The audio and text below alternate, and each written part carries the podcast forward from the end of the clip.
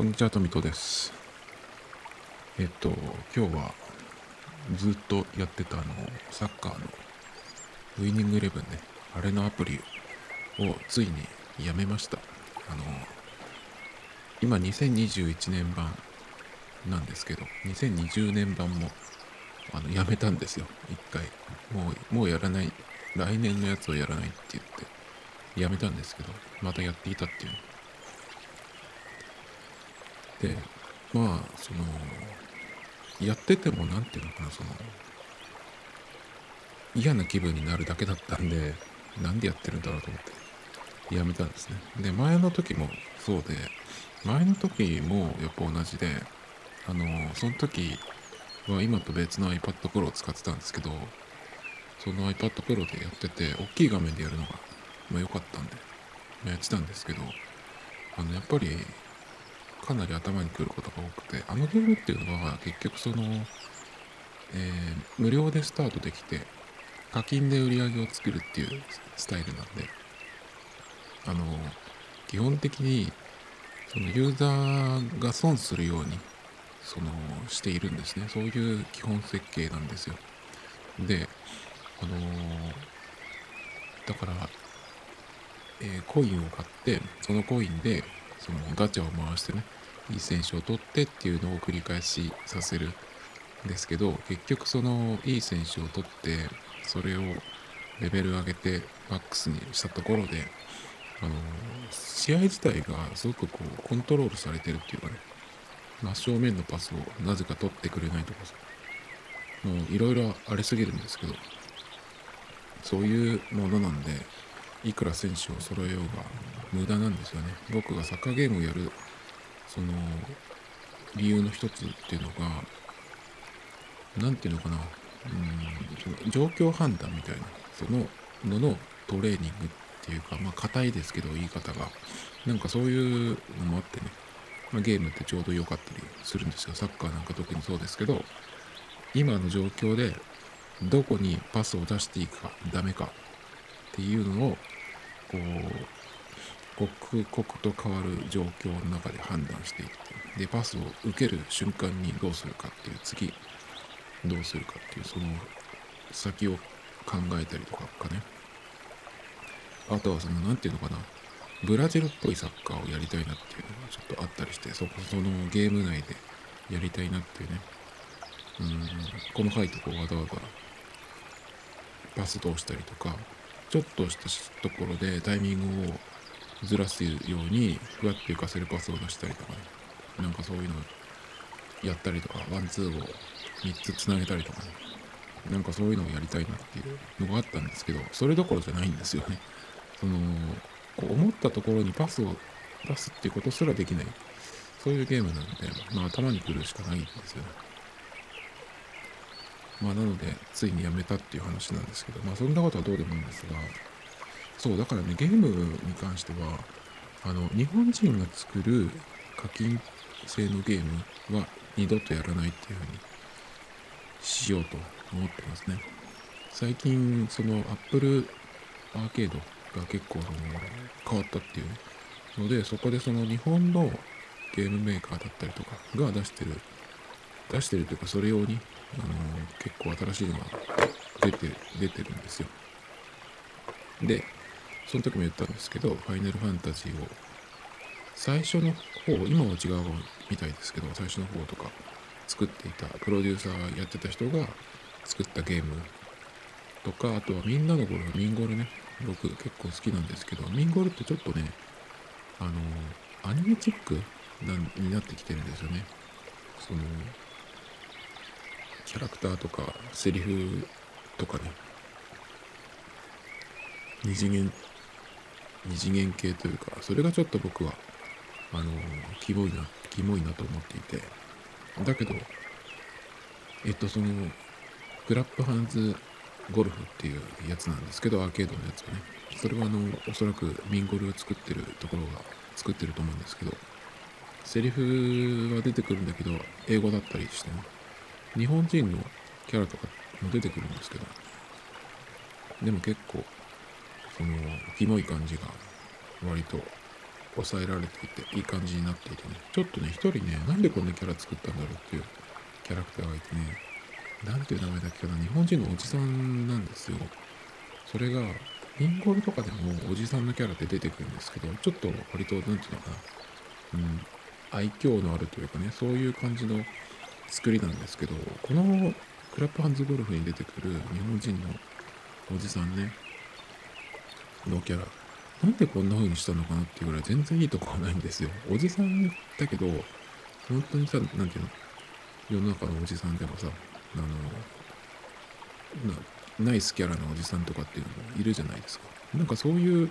感じにすればいいのにミンゴールでいたはずなんですけどそういう鈴木さんとかっていたと思うんですけどね。そうじゃなくてなんか本当にダメでルックスもそうだしそれからうんと仕草というかねモーションというかそれもなんかすごくうん良くない。なんか作ってる人きっと愛がないんだろうなっていうような感じのキャラで。でキャラってそのどんどんその倒せば使えるようになっていくっていうシステムなんですけどこのゲームっていうのがちょっとそのこう変わっていてというかルールがあってあの1ホール1人っていうルールなんですね。だからえっとこのマッチが3ホールだったら3人必要なんですよ。で今んとこ僕がやってるのが3ホール4ホール6ホールぐらいまでかな。だから6人いないとそこには挑めないっていう感じになってくるんですけど、まあその辺はそのキャラが増えていけばそういうステージが増えてくるっていう感じなんですけど、なので、あの、好きなキャラだけをずっと使っていくっていうだけじゃなくて、6ホールとかね、まあ8ホールとか、この後どこまで増えるかわかんないですけど、その増えてきたら、その分キャラクターが必要で、で、あまあ、その使ってレベルも上げていかないとっていう感じなんですけどだけどそのおじさんのやつは全然使ってないですね。なんかちょっと嫌だなっていうそういうキャラを作っちゃうのもったいないなと思うんですけどその代わりもう一個おじさんのキャラであのねなんか金持ちのおじさんみたいなキャラが出てきたんですよ。ギラギラした時計してであのお腹がすっごい出ててでねあの短パン履いてるんですけどパンツのズボンの後ろのポケットに札束が入ってるんですよねそういうキャラなんですけどそのおじさんは、うんと日本人じゃなくて割とラテン系の国の人っていう感じでねそれは結構いいんでねその人は使うと思いますけど。まあそのゴルフのやつとかあとこれはあんまりやってないけど気に入ってるんですが NBA2K21 のアーケードエディションっていうのがあってそれはねなんかまだあまりそのクイックマッチみたいなサクッと1試合やるみたいなやつしかやってないんですけど。おそらくえっ、とそれのアーケード版じゃなくて、えー、ていうの？普通のアプリの方？それとかもっと言うとプレステ4版とかをやってる人からするとちょっともしかしたら違う感じかなと思うんですけど僕そのゲームのその NBA っていう感じのアメリカっていう感じの雰囲気がちょっと感じられるところが好きでそこにちょっとこう浸りに浸りに行くみたいな感じでやるゲームなんでちょっとその1試合やるぐらいもうセカンドクォーターぐらいまで行けばもうなんか十分ごちそうさまでしたっていう感じでやめちゃうんですけどねそれはなんかそのキャリアモードみたいなやつキャリアだっけかななんかあるんですけど、それをちょっとやってみようかなっていうぐらい。だからゲームって、そのなんかちょっとやってみようかなってなった時に、パッと始めて、で、いつでもやめれて、またいつから続きをやってもまたその同じように楽しめる、で、先があるぐらいのやっぱりその付き合い方がすごく僕は好きなんですけど、そう考えると、やっぱりその課金制のゲームってまあゲームとして本当に終わったなっていう感じがしていて、かなり終わりましたね、いろんなゲームがね。サッカーゲームでも、ああいう選手を、うん、取るためにガチャを延々回させるっていう設計だと、もう完全に終わってますね、サッカーゲームとしてはね。できないですよ、サッカーが。あの、ゲームの中で。だからその NBA2K21 みたいなやつのように、その、ヨーロッパとか、まあ、ブラジルとかでもいいけどそのいろんなそのリーグのスタジアムとかそういう雰囲気からあの始められるそこに入れるみたいなそういうのがあればいいと思うんですけど PS4 版とかだと違うのかなもしかしたら。まあライセンスの問題とかもあるんでなかなかサッカーゲームって新しくやるの難しいと思うんですけどもしこの 2K シリーズがサッカーゲーム作ったらどうなるのかなっていうのはすごい思いましたね。それで課金制じゃなくてちゃんとやれるってやつね。それがあったら見たいなと。どういう風に作るのかなってすごい思ったりしますけど。でも 2K シリーズはあのアメリカの人が作ってるっていうことかな。だからそのアメリカってバックグラウンドがしっかりある。だからああいう風に表現されてるのかなとちょっと思ったりしましたけど。えっ、となんでゲームの話したんだっけ？やめたって話か。そしてねえっ、と前回久々にその買い物欲物欲がちょびっとだけ出ましたっていう話で、え話してたんですけど言い忘れた話があってうんとゴルグのえっとこれなんていうアプリだっけなゴルグモジュールっていうね。これあの Bluetooth とか MIDI の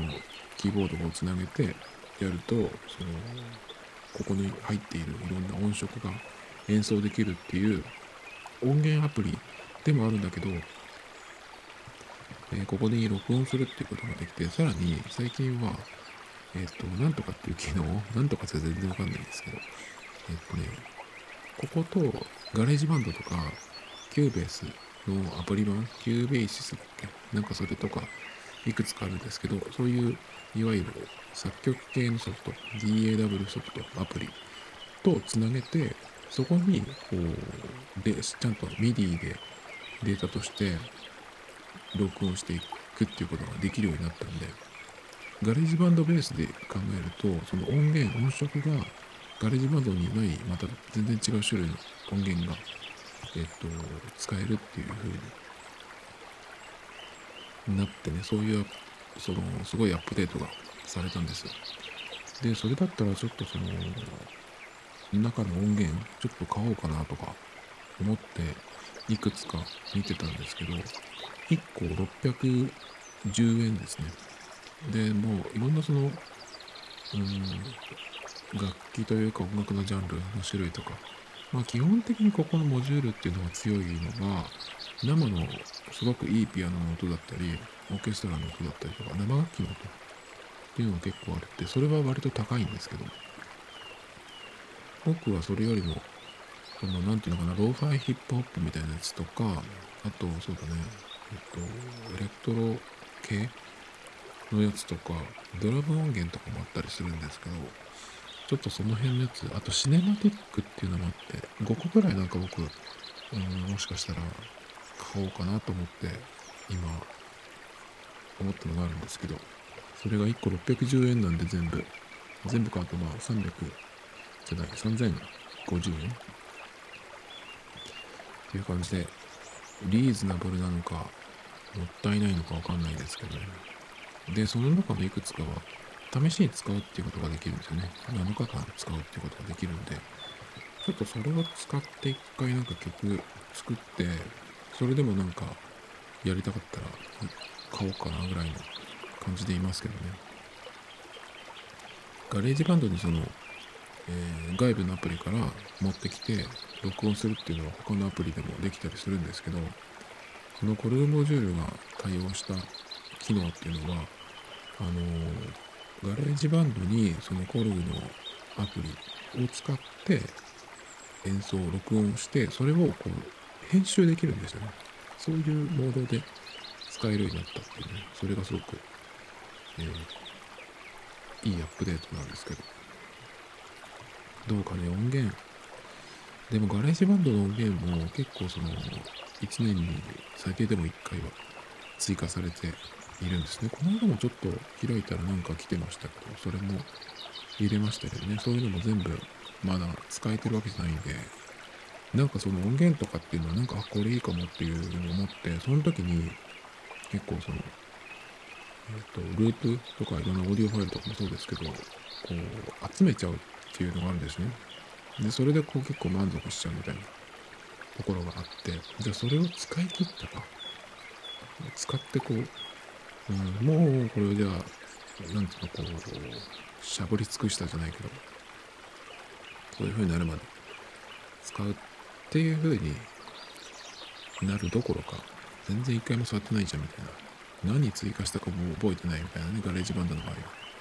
だったりするんで、あとその楽器、楽器系の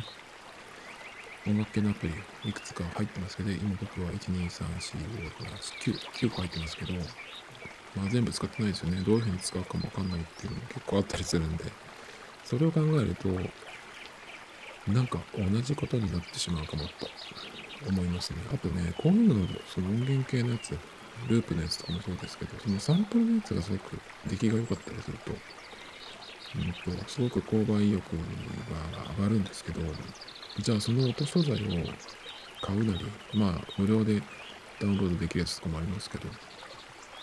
そしたら、追加したら、あの、同じようにできるかって言ってまそれも違うし、同じようにやってもまあちょっと違うじゃないですかね。だからね、まあ GarageBand の音とか今入れてる、あのアプリの音、この辺を使い倒すっていうのは、まずは大事じゃないのかなっていうふうに思ってるんですけど、もしかしたら買っちゃうかもしれないですね。5個あるんで、うん、全部3000円買ってもいいけどいきなり。あと容量がどれくらいかっていうのもありますけど。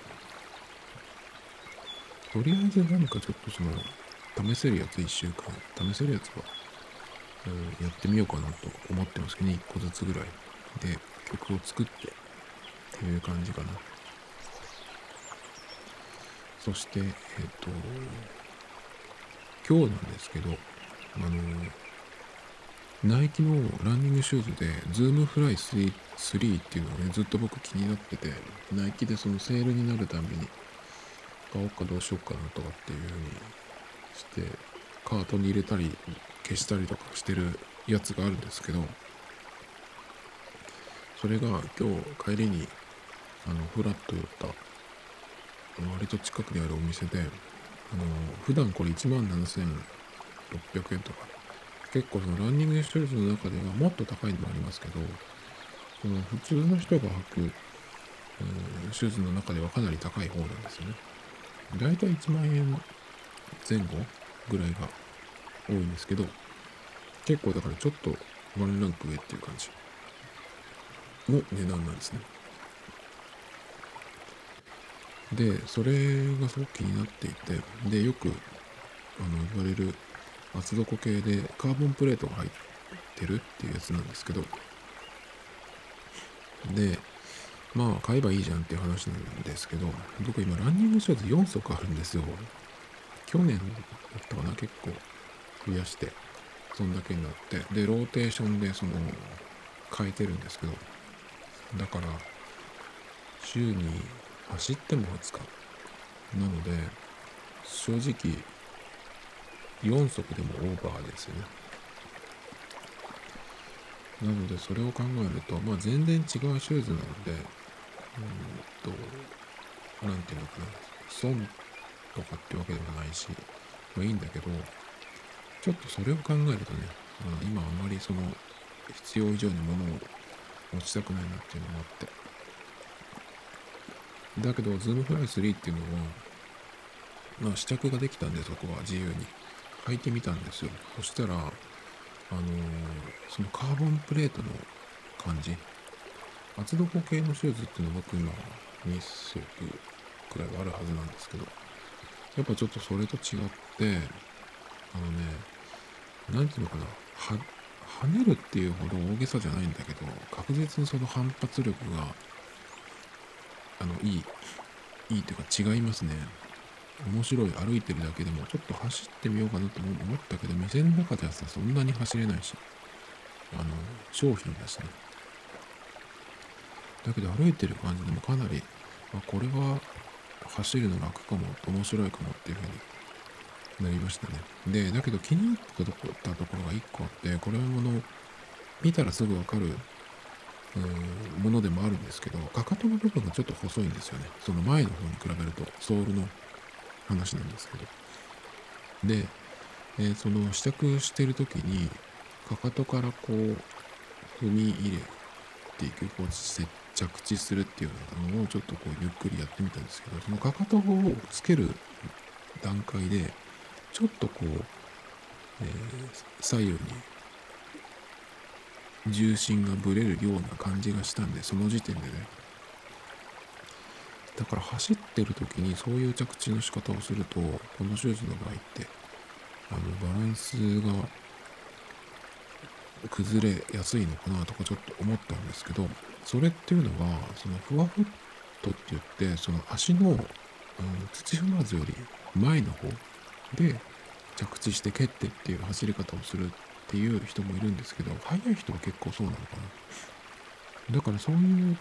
走り方向きなのかな。早め速い人の向きなのかなとちょっと思いましたね。そのかかとの細さを見て。僕なんかは全然遅いので1キロだいたい平均7分はかかりますね。その時のコンディションによってまあ6分半の時とかもあったりしますけどそれでも遅いですね。速い人ってのは4分とかで走るので僕はそのうーん6分半から7分半ぐらいのペースが大体なんですけどそのペースじゃないと5キロ10キロって走れないですよね。速いと全然ダメなのでペース配分。ペースがその距離走るペースじゃないんでね僕の場合はかなり遅いので。だからそういう人にとってはもしかしたら違うのかなとちょっと思いますけど。でもカーボンプレート入ってるシューズね。ちょっと、うん、やっぱり1足欲しいなとは思いますけど。5足になっちゃうのでね。これは今はやめようと思います。だからこの先カーボンプレートの入ったあの Zoom Fly のシリーズで今3ですけど4とか、うん、5とかわかんないですけどそのぐらいまで出るのか全く違うものになるのかわかんないですけどまあその時その時また何が出てるかで買おうかなって。でもね7000円引きはちょっと魅力的すぎましたね。税込みで1万600円だったんでそこは。それはナイキのアプリでも見たことない気がします。もう結構売れちゃってね。色も3色ぐらいありましたけど黒と白ベースとブルーグレーみたいなやつね。でも持ってない色がいいなと思ってたんで、ちょっとそれを考えるとね、うん、違うかもなっていうのもありましたね。ナイキのシューズの話で言うと、結構他に今気になってるのがあって、いくつかこう、なんていうの？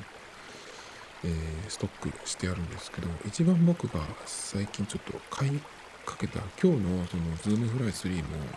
実はその値段を見て、しかもえっと、試着してサイズもあったんで、もう買っちまおうかなとか思っていたんですけど、まあちょっと踏みとどまりました。で、その前に1個、これも買おうかなと思ったやつが1個あって、それが、えっと、今年の AirMax Day、毎年 AirMax Day っていうのがあって、3月26日なんですけど、その時に新しい AirMax の、なんていうの、モデルが毎年多分出ているんですよね。で、今年のやつっていうのが、AirMax Preday っていうやつなんですけど、これがね、あの、パッと見は、その、昔のランニングシューズみたいな、うんと、ナイキのモデルで言うと、なんだろうな、なんとか、テイルウィンドとか、そういうクラシックなやつがあるんですけど、えー、デイブレイクとかね、あるんですけど、それを、うん、ベースにしてそのソールだったりとかエアユニットとかをその入れて、えー、現代っぽくしたというような感じ。だけど見た目はルックス的には結構レトロな雰囲気がありますね。やっぱりそのアッパーのデザインがその昔の、うん、70年代とかのシューズの雰囲気が結構あるので。だけどね、やっぱりデザインも良くて、色が、色がその、ライムグリーンっぽい色ですごく何て言うのかな爽やかというかなんですねで僕割とその昔のえっと、ランニングシューズみたいなレトロ系のやつって全く今興味がないんですけど、これに関してもちょっといいなと思って、うん、買おうかなと、先週とか思っていたんだけど、やっぱりその普段履くシューズの方多すぎるので、最低でも3足はダメになるとか、減らしてから、その別に捨てるようなものもないので、まあそれを考えるとね、ちょっと、スルーかなって。まあこういうのが値段が下がっちゃった時にどうするかですけど、値段じゃなくて、数でね、ちょっとこう制限しないとなってなってるんですけど、まあ、この AMAX プリデイ、最近のやつで一番、うんと、いいなと思いましたね。それからナイキのやつで結構今、なんとなく気になったやつ、まあ、いくつかあるんですけど、これは絶対に買えないですけど、レアな感じになるので、トラビス・スコットのコラボシリーズですね。それの、えっ、と、エアマックスはカクタスジャックっていうやつが出るらしいんですけど、これはちょっといいなっていう気がしました。なんていうか、その、えー、ソールからアッパーのその、なんていうの、ソールとの境目のに来るパーツが黒っぽくなっていて、なんていうかその AMAX95 のオリジナルみたいな雰囲気がちょっとあって、なんかいいいいデザインだなと思いましたね。これはちょっと、そのレアなもの、モデルとかって全然僕興味ないんですけど、だってどうせさ、買えないものに興味持ってもしょうがないじゃんって思う思うので、最初からあんまり見ないようにしてんですけど、去年も結局、えっ、ー、と、エアジョーダン4を一足欲しいなってずっと思ってたんですけど、結局そのスニーカーズっていう抽選で買う方でしか来なくて、まあ結局ダメだったんですけどね。まあだから最初から見ない方がいいなと思っているんですけど。そんな感じで最近結構見たやつだと、あとはこれとか、えっと、これは僕が買おうと思うようなもんじゃないんですけど、八村塁選手がちょっと絡んでる AMAX じゃない、エアジョーダン35、35っていうやつなんですけど、うんと、ひな祭りから着想を得たっていうやつで、これが八村選手に絡んでるっていうのはちょっと不思議なんですけど、まずアッパーの外側、つま先の方にひな祭りってね、書いてあります。これはいいのかって感じがするんですけど。あと、全体的にその和柄の門みたいなのが入っていたりとか、それとか、そんな感じ？まあ、八村選手の8っていうね、関数字が入ってたりとか。でもちょっとこれは、海外の人が見たらかっこいいのかな？ちょっと日本人的にはギャグっぽすぎちゃって、八村選手は履くのかな、これを。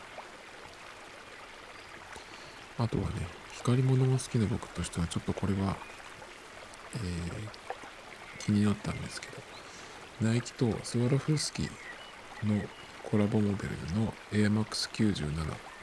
クリスタルが入ってるんですけど、これはどういうやつなのかな？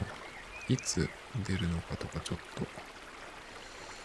わかんないんですけど、シルバー系のベースですね。そこに、こう、細かいクリスタルが入ってるんですけど、クリスタルってほどクリスタルに見えない。細かすぎて、実物見たらちょっと違うのかなと思うんですけど、これでね、あの反射があればいいんですけどね。MX97 って全体がこう、えっと、リフレクターになってるものもあるんです。そうじゃないやつもあったりしますけど、僕が持ってる97は、全くそのリフレクターの、えー、ていうの、光る場所が全くないんですけど、全部ね、光るやつだとかなりいいんでね、ちょっとそれは一足97欲しいなとか思ったりするんですけど、欲しい色っていうのはなんかあんまり、あんまり来ないんですよね。普通の白とか黒を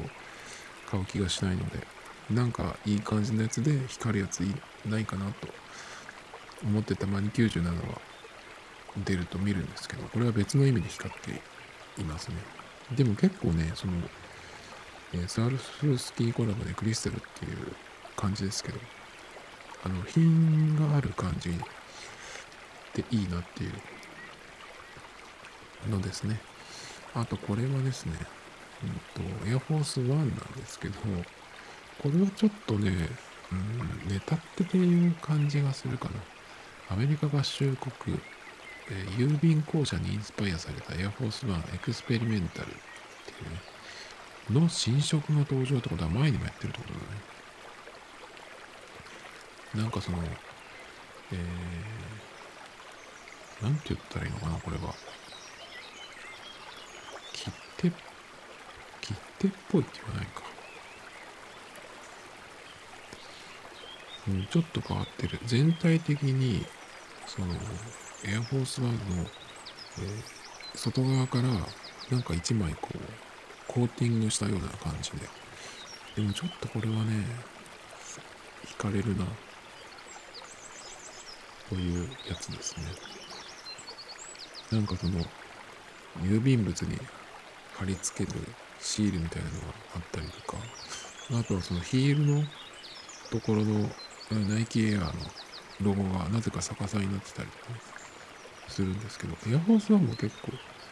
やっぱり見るとね、あのー、結構、ピンときちゃうものとかもあったりしますけど、まあ、エアフォースワンは結局2足か今。あとこれ、これが問題作なんですけど、えー、サタンシューズっていうのがさっきも出てきた AirMax97 をベースにしたサタンシューズっていうのが、えっ、と、MSCHF とラッパーのリルナズ X がコラボしたスニーカーってことなんですけど、実はこれっていうのはナイキが出してるわけじゃなくて、この人たちが勝手に出したやつ。なんかその、カスタマイズして、っていうことで勝手にやってるので、ナイキのシューズっていう、まあ見た目はそうなんだけど、ナイキを全く許可していないよっていう。で、これがなんか問題だっていうのが、えっ、ー、と、ナイキは後ほど訴えているんですけど、なんでかっていうと、これっていうのがサタンシューズっていう名前で、その、ミッドソロイルに赤いインクと人間の血の血を加えた本物っていうふうに言われているんですけど、ほんとね、えっ、ー、と、それとか、なんとかが、その悪魔主義を、がなんかその絡んでるっていう、ちょっと僕それがよくわかんなくて調べたんですけど、まあ、キリスト教の国なんで、そこでその悪魔主義っていうのが絡んでると結構ややこしいみたいで、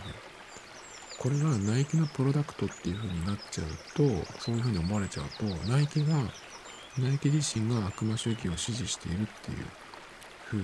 になってしまう。そう思われてしまう。で、それっていうのは会社の信用をものすごく、えー、傷つける、落とす行為ということで、えっ、と、これを出すのをやめてくれっていうのと、あとは、えー、なんていうの告訴してるっていうことなんですけども、だけどすでに結構、その、ここにタイトルにあるんですけど、金銭では保証できないほど信頼を損なったっていう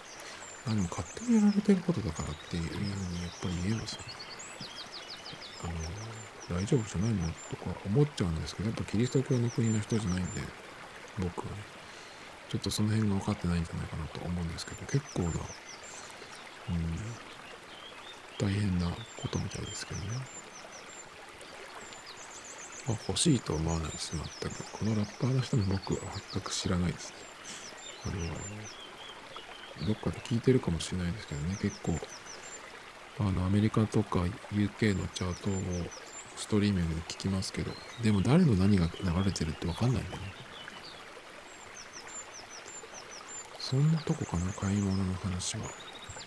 相変わらずにこの間言ったイヤホンとマイク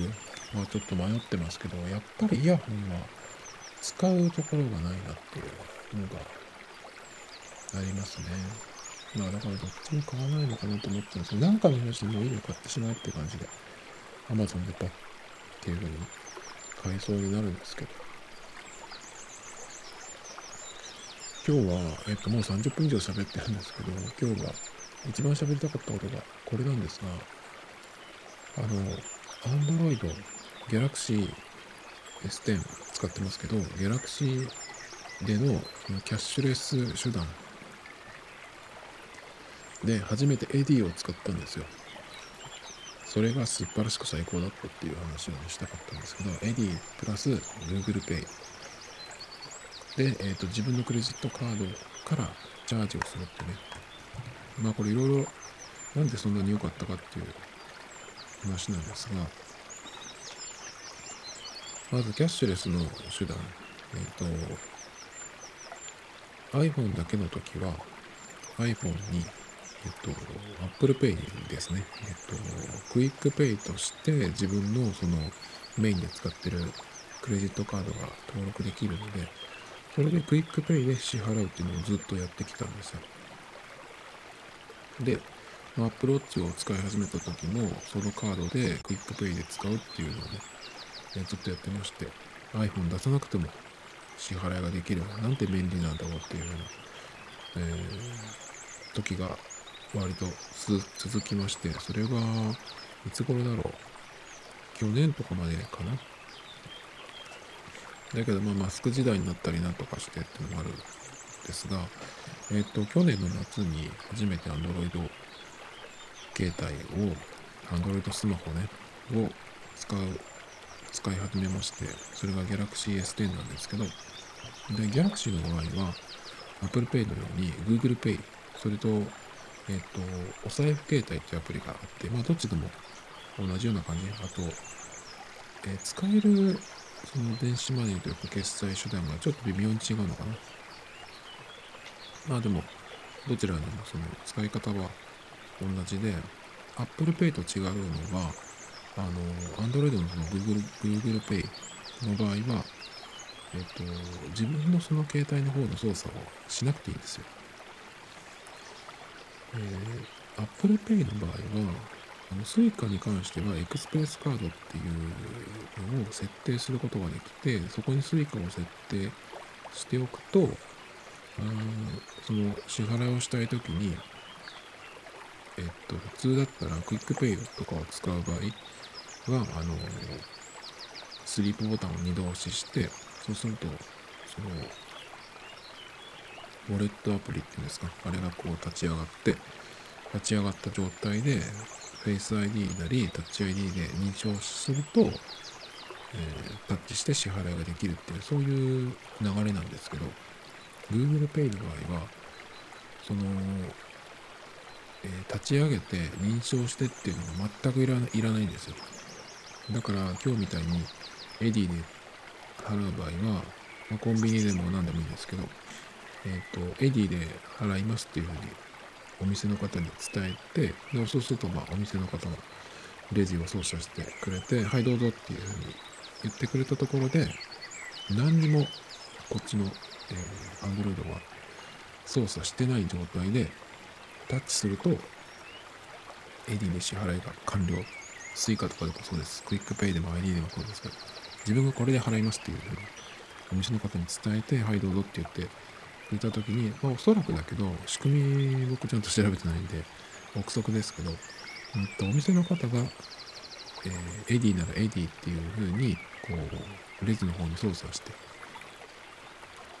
くれて、まあ、それが自動的に、うんと、なんていうのかな、その Android の方で、 Edy が入ってれば、それでこう、通信してくれるっていう感じ。だからもしそれで、 Edy って言ったけど、お店の方が、えー、 Suica っていう風に操作したとして、で、僕の方も Edy も Suica も両方使える状態だったら Suica。Edy って言ったけど Suica で、えー、言ってしまうっていうことが起こるのかな。Android の場合は。と思ったんだけど、どうなんだろう。その方辺は Apple の方が、あのー自分が支払いたいカード、電子マネーを自分でその選んでかざすっていう、その、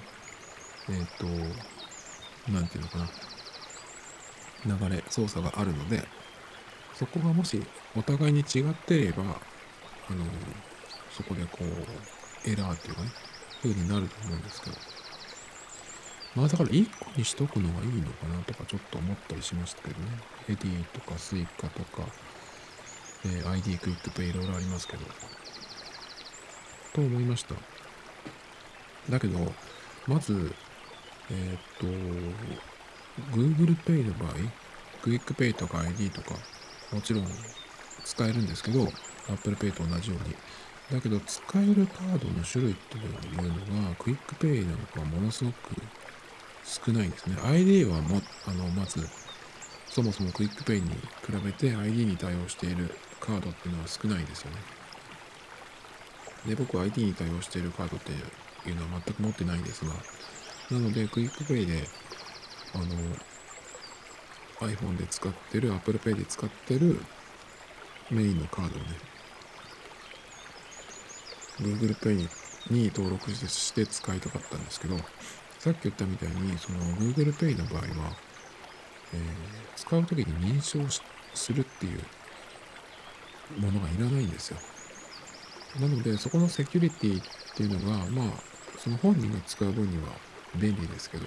セキュリティっていう分ではちょっと、うん、その便利さをとって少し甘くしてあるっていう風にも取れるのでまあその分確か ID とかがクイックペイでも2万までしか使えない。?1 ヶ月だっけかな？っていうのがあるんですよ。で、チャージするやつはチャージする分、まあ全部使えるはずなんですけど、まあそれでも2万とかですよね。で、なので、まあおそらくそういうセキュリティの違いからなんじゃないかなと思うんだけど、Apple Pay ではたくさんのカードが使えて、まあ僕が普段えーと、ずっと使ってきてるメインのクレジットカードも使えるんだけど Google Pay の方のクイックペイでは、うん、僕がその Apple Pay の方で使ってるクレジットカード登録することができない。使えないんですよね。それがね、ちょっとがっかりポイントで、だから本当は、その Google Pay の仕組みがあるので、えっ、ー、と、マスクしてようが、手袋してようが、冬にね、してようが、パッとこう支払いができる Google Pay を使いまくりたかったんだけど、その、なんていうのかな、カードが対応してないっていうことで、まあできなかったんですね。なので、じゃあどうしようかって思った時に、最初に Suica かなって思ったんです。だけど Suica もちょっとその困ったことがあって、僕はそのキャッシュレスで支払いを全部したいんですけどその時に何でもいいかって言ったらそうではなくて最終的にその支払いをそのメインのクレジットカードから払うっていうようにしたいんですねだからクイックペイがやっぱりその一番楽だったんですけど今までで PayPay 使う時もえっ、ー、とそのカードを設定してカード払いにしてるんですね。そうするとカードで払った分はそのカード会社の方の、ポイントみたいなのは入るんだけど、え、PayPay の場合はその Yahoo カード以外だと何にもつかないんですね。PayPay の方の還元っていうのは何にもつかない。だけどまあそれでもいいやっていう感じですね。僕の場合は。その、Android を使ってキャッシュレスで支払いができて、さらに、えー、そのメインのクレジットカードで払うことができるというので PayPay を今その Android ではよく使ってるんですけどていうか Android の方がマスクしたまんま、えー、顔面内指紋認証もあるのでそれでいけるっていうことで PayPay でカード払いでやってきてたんですけどやっぱりねちょっとめんどくさい PayPay は使えるところが多いっていうのはいいんですけどあのー PayPay が使えて、他のエディとか Suica とかも使えるんだったらそっちの方が絶対に早いわけですよ。なので、なんかちょっとそこを変えたいなってずっと思ってたんですけど、で、じゃあ Suica はどうかと思ったんですが、Suica を使う際に、えっと、まず、うん、Suica を iPhone の方でも使ってるんですね。で、そこのチャージするために自分のいつものクレジットカードを、えー、その設定してあるんですよ。で、えー、ギャラクシーの方の suica は別のその suica として、まあ、使う、作るわけですね。だからカードで言ったら2枚別のカードがそれぞれの端末に入ってるっていう感じなんですけど、Galaxy の方の Suica に iPhone の方で設定してるいつものメインのクレジットカードを設定するっていうことができないんですよ。なんかその同じ、え、iPhone だったらその Apple ID、同じ Apple ID で、うん、使ってる Suica のアプリだったら同じえー、クレジットカードでもいいんだけど、別のその ID だったり、まあ、iPhone と Android 別々で同じクレジットカードを設定するっていうのはできないっていう風になっていて、なんでなのかわかんないんですけど、俺が本当に納得いかなくて、まあセキュリティ上の問題なのかと思うんだけど、だってもうさ、その、eSIM とかもあるし、SIM だけっていうのもあるし、最近なんかもう特にあの主要3キャリアが20ギガプランっていうのを始めてね、えっ、ー、と、自由にいろいろこう使えるようになって、そのおかげで2台端末持つっていう人もね、結構増えてくるんじゃないかなと思うんですけど、そんな時代になんでこんな仕様なんだろうってね、本当 JR ってこういうとこが語り、だなと思ってすっごいなんかムカついたんですけど、それを知った時に。で、 Suicaを使うことっていうのは、まあ iPhone の方に設定してあるんですけど、特にそんなに使うことないですね。この間新幹線乗った時にちょっと、まあ使いましたけど、だからまあ、そっちをやめちゃって、えー、Android の方に移してもいいんだけど、やっぱり端末2台持ってて、Suica 使う時って、うんと、電車乗るってことは僕ほぼないんですけど、駐輪場で Suica で支払えるっていうところがいくつかあるんですね。で、そこでパッとか払うっていう時に、まあ、それでもほとんどないですけど、その時のためとか、あとはなんか飲み物買うとかね、ぐらいのために、その iPhone の Suica は iPhone の Suica で残しておいていいんじゃないかなと思って、まあ、だからそのうん、クレジットカード問題があったんですけど、それは、結局、諦めて、Android の方で Suica を使っての諦めたんです。で、そもそもチャージするの嫌いだしなと思って。だからまあずっと Android ではあの PayPay で払ってきてたんですけど、ま Edyちょっと使ってみようかなというふうになったんですね。で、 Edyに関しては、えっと、自分のクレジットカードももちろんそのチャージ元として設定することができて、さらに、まあ、僕の使ってるそのカードは、えっと、 Suicaとか Edyにチャージした時も、ちゃんとその、えー、ポイントというか、つきますよっていう風になってるんで、じゃあそれだったら結局、まあ、 Edyで支払う、チャージして支払うっていうことになっても、最終的には自分のカードで払うっていう風にできるのでね、1個のそのカードに支払いをその集約することができるじゃないですか。だからちょっと、やってみようかなってちょっと思ったんですよ。そのチャージするっていうのは本当に嫌いで、だってさ、その、いちいちまず、いくら今残ってるかっていうのを気にしないといけないじゃないですか。それも嫌だし、めんどくさいしね。だけどまあちょっと試しにやってみようかなってなんか急に思って今日やったんですよ。そしたらすごい良かったんですよね。チャージをして、えっ、ー、と、 Edyにチャージして、で、えっ、と、コンビニで今日買い物したんですけど、 Edyでっていうふうに言って、タッチできる状態になって、パッとやるだけ。何にも操作がいらない。フェイス ID タッチ ID、どっちもいらない。スリープボタンを押すとか何もいらないです。タッチすればいいだけ。すごい楽でした。もっと早くやればよかったなと、ちょっと思いました。で、チャージに関してなんですけど、だからそう、タッチするときはスリープ状態でいいってことですね。マスクしてようが手袋してようが OK です。そして、えっと、そのスピーディーさんももちろんなんだけど、次に、その、残残高ね。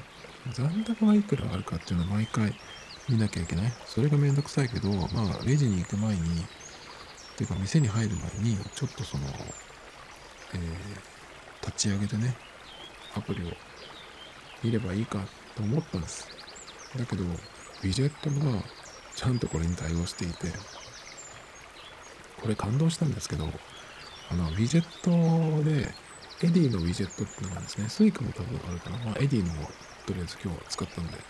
えっ、ー、と、 Edyのウィジェットっていうのがあるんですけど、それをホーム画面に置いとくと、えっ、とね、そんなに場所は取らないんですけど、えっ、と、残高とかってなんか書いてあるんですよ。で、そこをパッてタップすると、えタップした瞬間に残高がいくらっていうふうに表示されるんです。しばらく。で、またパッとこう変わるんですけど、だから自分が見たい時だけ、そのタップすると、チャージした金額あといくら残ってるかっていうのが見れるんですね。だからアプリを立ち上げる必要ないんですよ。残高を見るのに、エディの残高を見るのに、その、ウィジェットをホーム画面に入れとけばいいだけ。いやちょっとこんなに出来上がってるんだと思って、すごいね、感動したんですよ。で、まあ、 Edyが使えるところだったら Edyでやって、多分コンビニとか、ススーパーはどうかな？わかんないけど、スーパーもでも、だいぶ対応してるかな？ドラッグストアとかも多分大丈夫だと思うんですけど。あとはだからそうだね、 Edyが使えるところってどのくらいあるのかなっていうのは、うんと、よく見ておかないとなっていう感じ。で、あとどのくらいチャージするかっていうことですけど、1000円だとちょっと飛び出ることがあるかな。そのコンビニとかでもね。だから一応2000円ぐらいをいつも入れておくっていうぐらいにしておこうかな。っ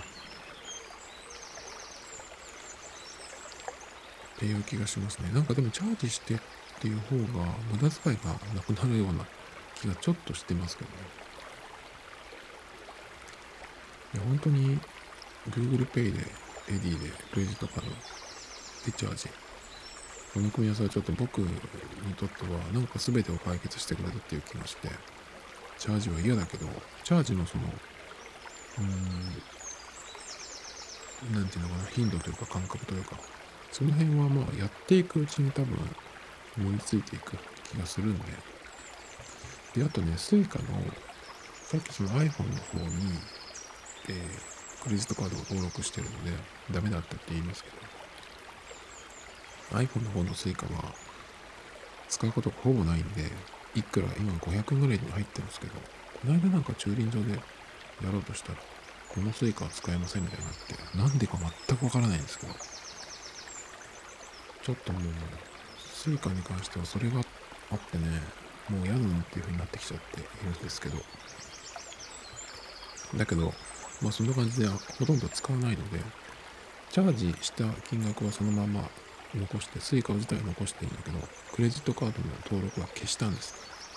で、もし、まあ、エディを使い始めて、エディよりスイカの方がいいなっていう風になった場合ですね、ちょっとスイカに関しても僕信頼度があんまり今良くないんですけど、だからもしそのスイカに行ってもいいように、そのクレジットカードをその時は Suica の方に、Suica でね、ギャラクシーの Suica の方に登録するっていう風にしようかな。だけどさっき自分で言ったんですけど、Suica と AD と両方 Google Pay に登録しておくっていうのはなんかあんまり、あんまりかなっていう気がしますね。だけどまあ、どっちの端末でも、特に Suica なんかは、急に使いたいっていう風になる可能性があるので、だからまあ、端末は毎